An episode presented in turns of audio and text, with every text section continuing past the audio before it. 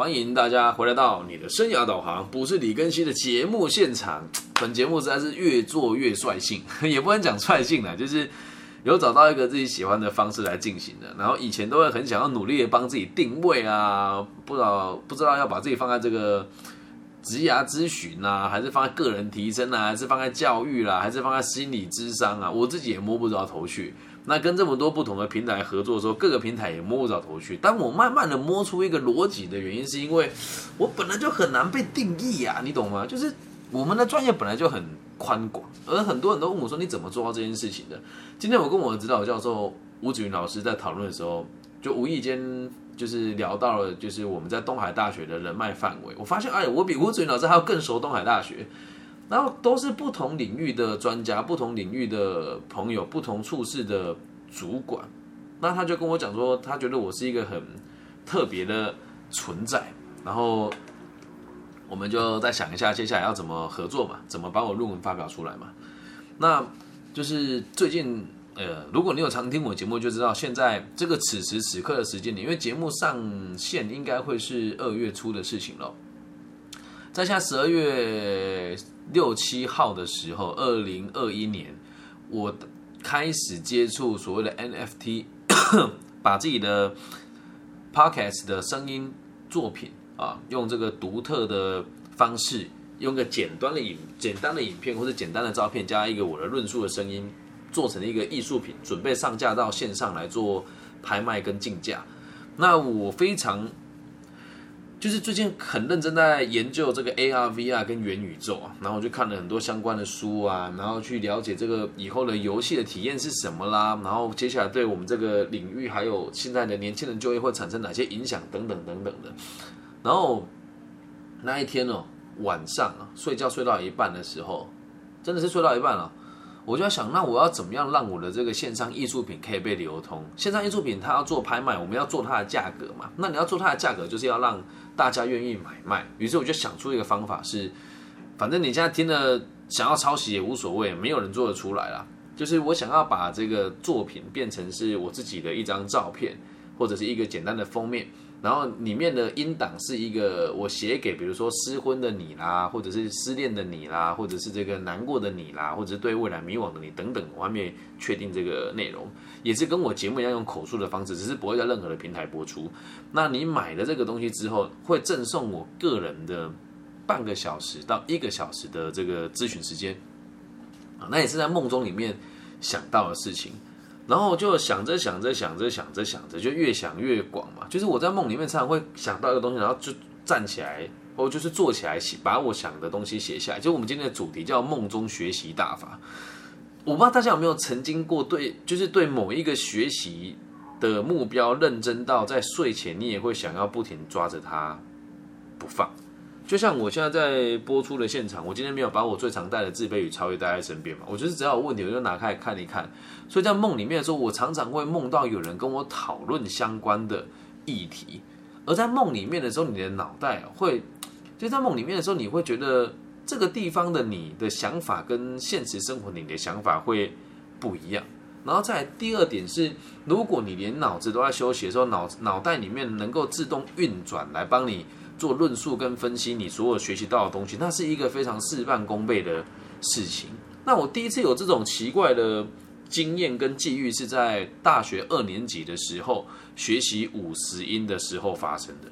那时候我非常喜欢一个日本女生，就是其实我没有，就是我那时候女朋友叫嗯马纳米，对马纳米讲。就是我那时候为了他在背五十音，我就每天背背到什么地步？那个那个年代没有智慧型手机，于是我就在我的手上写满了五十音，每天骑车有空的时候就看一下啦，上车有空的时候看一下，背到这种地步。然后，因为你也知道，这种我们平常使用汉语习惯的，你要突然使用学五十音，那根本就是有点像是象形文字的东西。然后我就开始这样每天背，每天背，每天背。然后我突然有一天就发现不得了的事情是，我的天呐，靠！我每天睡觉的时候也都在背五十音。因为在梦里面的时候，我就会梦到各个不同的这个日本爱情动作片电影的人陪我在念五十音。我还曾经梦过，就是右边是新音雅西，左边是波多野行运，然后前面是大泽会，后面是小泽远在陪我念五十音，那念哈行哈嘿呼嘿吼，哇，比此起彼落，太刺激了。然后我我觉得哎，那时候这是我第一次有这样的经验，然后再到后来我。有中间有好一阵都没有好好的读书嘛，也不是没有好好读书的，就是这个底子打的还不错。以前学会计的时候不需要到这个地步，因为会计是一个逻辑跟一个原则，所有的技术都是逻辑跟原则而已嘛。可是当你开始要学习文学的东西，或是学习新的需要大量记忆跟思考的东西的时候，这种系统是不一样。那后来第二次有这个经验的时候是在军中啊，以前在马祖这个服兵役的时候做这个心理辅导。老师嘛，然后当时我要很认真的学习军中里面所有的这个辅导的这个流程，新进的弟兄我要怎么做啦，报告该怎么写啦，试卷人员名册要怎么去做调整啦，等等等等的。那我我就是很认真读这些资料。有一天哦，这这这个也是也是很玄的事情。我在梦里面的时候就看到了一个没看过的长官，拿来之后就问我说：“这个守则第几条会不会背啊？”然后就开始讲啊，然后讲说：“我跟你讲，做这个辅导，你要能你要能够懂得弹性。”啊，我们所有的，这我们只是我我讲大概，如果完全都讲，我觉得有点，也不是想泄露机密啊，这也没有什么，就是我们会把人员分成几个等级，啊，第一个等级最严重的，要每天谈，每天找他聊天，然后要。写记录，第二种是一周看一次的，然后第三种是一个月看一次的，然后第四种是你只要叫这个他们地方单位的长官掌控他就好了，然后就跟我讲说你啊做事情要有效率啊，有的时候他真的是最严重的那一个，你报告里面不一定要写最严重的，啊。然后写完之后我就恍恍然大悟，我说对，不需要这么做，于是呢我就开始。调整这个做法，我一调整的时候，我的长官跟我讲：“哇，你真的很聪明。”他说：“你怎么想到了？”我说：“我不知道，我梦到了。”然后他们都笑我，当时大家都笑说：“哎呀，你在胡乱呐，怎么可能梦到？”然后后来在更有感触的是，当我后续真的有再继续读书的时候，是已经到，因为中间历练很多嘛。当服完兵役之后回来卖瓷砖。卖完瓷砖之后卖冰淇淋，卖完冰淇淋之后在四大会计师事务所做集合，然后才到宝城鞋业做人力资源的副管理师啊，然后最后才回来信义房屋做房屋中介。那后来做房屋中介的时候，我们要开始学习很多不同的东西啊，你要看那个什么地价税怎么算呐，委托流程怎么写啦，要怎么样叫人家把房子给你卖啊，要怎么样叫让人家愿意把房子就是愿愿意让你愿意通过你来买房子，要怎么让别人信任你啊？然后当时我就。花了很多时间在背诵跟看所谓的这个哦，新义房屋很多同仁在现场，是不是？我告诉你，新义房屋不跟我签约是傻了。我今年至少送了八个人进新义房屋上，进新义房屋当菜鸟业务员，目前全部八个都还生存。我的天呐，值得鼓励啊！真的，今年我我有八个学员进新义房屋，那我我当时在做这件事的时候，一开始做的非常差，然后这个也是我在节目里面没有揭露过。我不是有讲过一次是。我突然有一天发现，做业务行业如果很老实是很好的事情，但又换一用一个不同的方式去诱发对方的需求，是一个很好的技能啊。然后我就梦见，因为这里面跟我讲，我就有一天就梦见一个很厉害的业务员跟我讲说：“你怎么那么傻？”人家说没有屋主，人家说，呃，人家说没有屋主，你就说没有嘛？你可以骗他嘛？我说什么？这不能骗人家，违背原则啊！他说你可以讲，他可能要来看，又或者是你们某个朋友有买屋的需求，形塑他的形象来告诉他有这个买家，不就得了吗？我就学起来了，学起来之后一个月就签了二三十件委托啦。这也是我人生几次在梦里面学到东西的经验哦。然后再到后来开始，后来车祸嘛，车祸之后躺在病床上没什么事情，就每天都在看书。那时候就会常常做一些非常玄幻的梦，就承接上一集的那个《午夜巴黎》一样。就是我那时候在看那个吴作栋一本书，叫做这个火呃火火烧鸟吧？啊不对，火焰鸟啊，天堂鸟啦，什么火焰鸟？听起来怪怪，天堂鸟。然后我就会梦到里面的场景，我跟那个侦探一起去到处。侦破那个案件，因为我不会画画，就是我开始会在梦里面出现很多原本我我不认为我会看过的场景，然后再到后来我开始研究个体心理学的时候，就常常会有一个到现在这个形象还是会出现的，就是我知道他就是这个人，但每次出现形象都不同，有时候是一个很漂亮的女生，有时候是一个老人，就是他们会在梦里面跟我讨论一些事情，甚至会检讨我最近觉得很心虚的。的一些事哦，就是最近我有一个同学啊，他在这个某一个寿险公司的位阶其实很高，年纪也蛮大的。他跟我讲说，叫我不要浪费自己的天赋，这样到处授课，然后又有这么好的人脉，如果做保险有一张这个结案、这个结税的这个。保单进来，我的收入可能就是一年的收入。我我倒也不是对他吹嘘啦，是我我觉得那一天我对他的反应也没有很有礼貌，我就说啊，一年是能赚多少？你说一百一百二嘛，对我来讲都不多啊。对我要讲他他他本来是跟我讲说，我以前在当代课老师的时候，一个月有十万就很多了。那我我当下其实因为赶时间，我就回答他说，这样也不到，如果真的要讲的话，也不到忘记了一半了。对，然后他这个学姐人也很好，他没有说什么，说哦，好啦，那我们再保持联络。然后后来前几天在做梦的时候，我就梦到了有一个人带我回去看这个人的过去，然后他在我这个年纪的时候受尽风霜，然后很辛苦，然后收入可能不到这个年纪的三分之一，但他只是为了让我知道他还我还有更好的选择，所以隔天我去找那个学姐的时候，我就跟他说，觉得那天赶时间真的很不好意思哦。然后再来要讲我最近的一个经验，我真的觉得实在是太太玄幻了，我认为很魔幻。觉得就是如果你有大量阅读或者是大量写作的习惯哦，你就会开始试着，就是我不知道大家如果类似的经验，你可以写下，就在梦里面也会学到很多东西哦。然后最近一次我因为在研究 NFT 跟这个虚拟货币，还有这个所谓的这个虚拟实境跟元宇宙的概念嘛，然后我就梦到就是有一个场景是。就是我看到了一个疯狂杀人魔，他的设定是疯狂杀人魔，然后跟一个这个探长在对话，然后这个设定是这样，我不知道为什么脑子里面有这东西哦，这这个是梦里面梦到，这个设定是这个探长要捡到某一某一台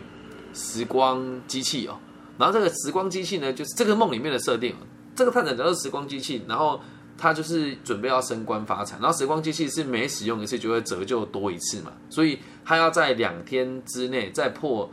两件这个杀人案件，才可以到三十三十件他的这个 KPI 才有办法升官。他抓到这个变态杀人魔，他杀了十五个人，然后他之前叫他破案，可能就刚好差两个人就可以达到这个三十三十，哎，就可以达到这个三十个杀人案件的这个 KPI。他就跟这个杀人魔谈条件，然后这个杀人魔长相很。就戴着面具啊，然后因为是梦里面的场景，然后四周的场景都是这个以前的这个欧洲古堡啊，然后天气哎，就是是万里晴空的晚上，然后他们在一个木桌子上面谈判，然后这个木桌子有点，这木桌子就可以映到外面的这个窗户照进来月光，然后这个杀人魔就跟那个探长说：“你确定你要这么做吗？”然后那个探长说：“我确定。”他说：“跟我做交易可是很危险的事情。”然后探长说：“我不在意。”然后因为那时候。阳光透进，哎，那个不是阳光了，月光透进来，在那个在木桌上有有影子嘛？你知道那一幕，我到现在觉得好玄幻。所以如果可以的话，我也想把这个写成剧本，让人家拿去做游戏，或是拿去卖。进，你们有看过那个沙画有没有投影的沙画？那个杀人魔就用手这样一挥，他就把上面的那个光点全部都，就是他可以用能量去，用他的能力去把这个光跟影子全部覆盖完之后，再把它变成一张就是。哭丧着脸，然后在在那个沙在那个投影的那个木桌子上面，然后接着他就他那个探长就用手去拿那个刚刚已经改变过的光影嘛，本来是窗户照进来那个阴影，变成了是一张哭丧着脸，然后那个那个探长去把那个哭丧着脸的这个光影拿起来，变成了一个杯子，然后那个杯子的那个雕刻就是很细致的很多哭丧脸，他拿那个杯子问他说。那我该怎么做呢？梦做到这边我就醒来了，完全超像元宇宙接下来会有的那种游戏场景，真是太酷了，你知道吗？就是我在梦里面会常常看到我没看过的东西，可是我不会画画，然后我也不知道怎么跟别人陈述，然后再加上我有很多这个道理跟至理名言，也都是从梦里面学来的。我如果你有听我的，很常听我的节目，或是你有常常听我在讲这个。节的这个讲讲这个演讲的时候，你会常常常听到我讲一句话，就是网络交友都是别人吃剩的。这句话也是在梦里面，一个长得很漂亮的女生跟我讲的，就是她我场景是我在玩网络交友，然后她走过来跟我讲说：“先生，网络交友都是别人吃剩的。”然后我就把这句话当成我人生的这个至理名言，一直使用到了现在。所以也你这几要跟大家分享啊，如果你学习够投入的话，你会发现你连睡觉前脑子里面都还是这些东西，会一直打转。然后也没什么不好，你应该要非常醉心于学习。然后一般人学习都是为了赚钱，而我现在的学习的目的是希望自己的知识跟专业可以让社会更好。这时候就会觉得有一种有一种能量吧，就是它会一直迫使你前进，然后会一直引领你往前走。就像今天我们在上这个研究方法的时候，就大家都在鬼混，那很正常嘛。研究方法这个课这么闷，然后我就很认真上课，而且学的速度也还算蛮快的嘛。所以我同学跟我说：“哇，更新你好厉害，你小神童啊！”我说：“嗯，也没有，不是听一次就会了吗？”那后来我才发现，确实我现在学习能力也比以前好很多。虽然我已经三十几岁，但是我听过一次的东西，我很难再忘记。也有可能是因为我选择的东西都是我热爱的吧，然后也有可能是因为我认为我所学的东西对社会是有贡献的，而且我也相信自己可以有能力改变社会，所以对每一件事情都充满了希望。那一旦发生错误的时候，我们就修正嘛。那其实以个体心理学的角度来讲的话，梦这个东西，哎，这个真的很有趣，这个完全是把阿德勒这个逻辑反过来讲。阿德勒说，人之所以会做梦，不管是好梦还是噩梦，都是为了让你有正确的感觉。那什么叫正确的感觉呢？就是符合你现在所设定下来的目标，你要去做的行动。所以你的目标跟你行动一致的人，通常不会做噩梦。那像我们这种目标跟行为一致到通透的人呢，在梦里面就都会用更多不同的方式来让你体会吧。所以，如果你有类似的经验，也欢迎大家在留言处跟我分享。那如果只有我是这个样子的话，那 OK，我就认了。反正要录制这一节的时候，其实我想了很久啊。因为呃，今天我的指导老师跟我讲一件事情，说，哎，更新你爱的人跟你爱你爱的人跟爱你的人，还有你自己，都是一个，呃，就是这些人都有一个共同的特性，就是都是评价相当两极的。你自己怎么看？我说，我觉得挺值得骄傲的。如果一个人不是毁誉参半的话，好像就不值得别人，就就是你没有价值嘛，对吧？所以希望大家不要觉得我很奇怪。然后，如果你也愿意跟我分享你现在学习的方学习的东西，我也可以跟你一起讨论该往哪个方向学会比较好。哎，我再重申一次哦，是要跟人文相关的，哎，管理学啦，然后这个辅导啦，还有这个生涯规划这三个圈子，我觉得都是一模一样的。好吗？那如果大家喜欢的话，就可以帮我分享节目给不同的朋友。那自己希望可你可以分享给那个跟你讲说他常常梦到什么东西的。然后有有一种人很奇怪，这个场景我梦过，这种人最神经病了。我的天哪，就是梦过又怎么样？没有启发性啊。通常会讲这个话都是为了吸引别人的注意，啊又或者是用某种方式让你自己去催化自己这样子的需求。其实梦这个东西也是可以操控跟可以使用的。那如果你能够在梦中发现在自己在做梦的话，你就会无所不能。那这个事情其实我偶尔也会做，那种感觉很过瘾啊，可以飞天啊，可以遁地啊。然后，但是有一个很奇怪的逻辑是，我在梦里面每次只要我跟自己讲我想要去找阿德勒的时候，可能没有看过他的本人嘛，没这个素材就会醒来。所以再继续努力看看吧，搞不好哪天可以在梦中遇到阿德勒，我一定也会问他很多问题。好了，也是有点延续上一集的这个午夜巴黎的这个内容哦。后来想要想在梦里面学习，嗯，我相信一定有很多人跟我有类似的经验啊。如果有话，请你分享给我们。以上就是这集全部的内容啦，跟生涯规划没有什么太大关系，但也是跟个体心理学有点关联啦，让大家知道梦的功能是什么。然后也希望大家不要以为睡觉是浪费时间。好了，一天要睡满八小时。然后睡前你要的话，睡前你也可以试试看，去想一想你今天过了什么生活，然后你今天最想搞清楚的事情是什么？你还没搞清楚的事情有哪一些？明天你一定要搞清楚，在梦里面就常常会有答案。那今天这些全部内容就到这边喽。那也希望大家可以在节目结束之后找一个让你舒服的角落，祝福上祝福我们节目散落在全世界每个不同的地方的朋友都可以平安、健康、顺心，也包含你，包含我。那希望我们的节目的存在都可以让这个社会更加的安定。我爱你们，希望你们也爱我。拜拜。